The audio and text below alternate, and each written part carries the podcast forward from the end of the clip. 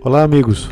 Mais cedo eu tinha prometido comentar sobre como dólar e juros futuros estavam tendo uma queda hoje é, e a bolsa estava subindo após a boa notícia da reconciliação de Maia e Guedes, é, que aconteceu ontem à noite com um jantar né, que é, foi importante para que essa reaproximação acontecesse.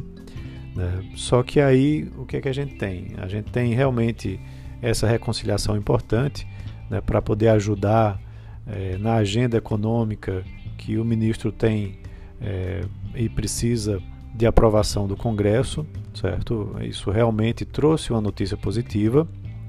Só que aí, ao longo do dia, a gente teve aí três notícias é, que derrubaram o Ibovespa e fizeram o dólar subir nessa terça-feira. Né? Houve aí uma reversão de expectativas e esses três fatores foram: primeiro, é, o presidente dos Estados Unidos, Donald Trump, deu uma instrução hoje a oficiais lá da Casa Branca para frear as negociações de um pacote trilionário de estímulos que vem sendo é, negociado né, no, a nível do Congresso americano, no acordo aí entre democratas e republicanos, e que deveria acontecer no início dessa semana. Mas aí ele mandou frear isso e disse que só vai é, botar para frente depois da eleição. Então aí trouxe muita é, um, um mau humor muito grande para o mercado. Depois dessa declaração dele, é, o mercado americano desabou e o daqui tentou se sustentar, mas também fechou no negativo.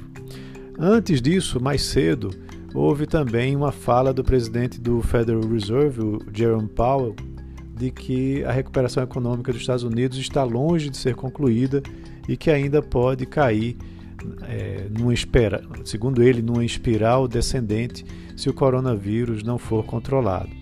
Né? Então ele diz que os estímulos monetários precisam ainda acontecer. Né? Então foi mais uma notícia negativa. E também Aí eu acho que talvez num menor impacto, né, notícias correram aqui no Brasil de que o presidente Jair Bolsonaro deve deixar o anúncio do Renda Cidadã para depois das eleições municipais.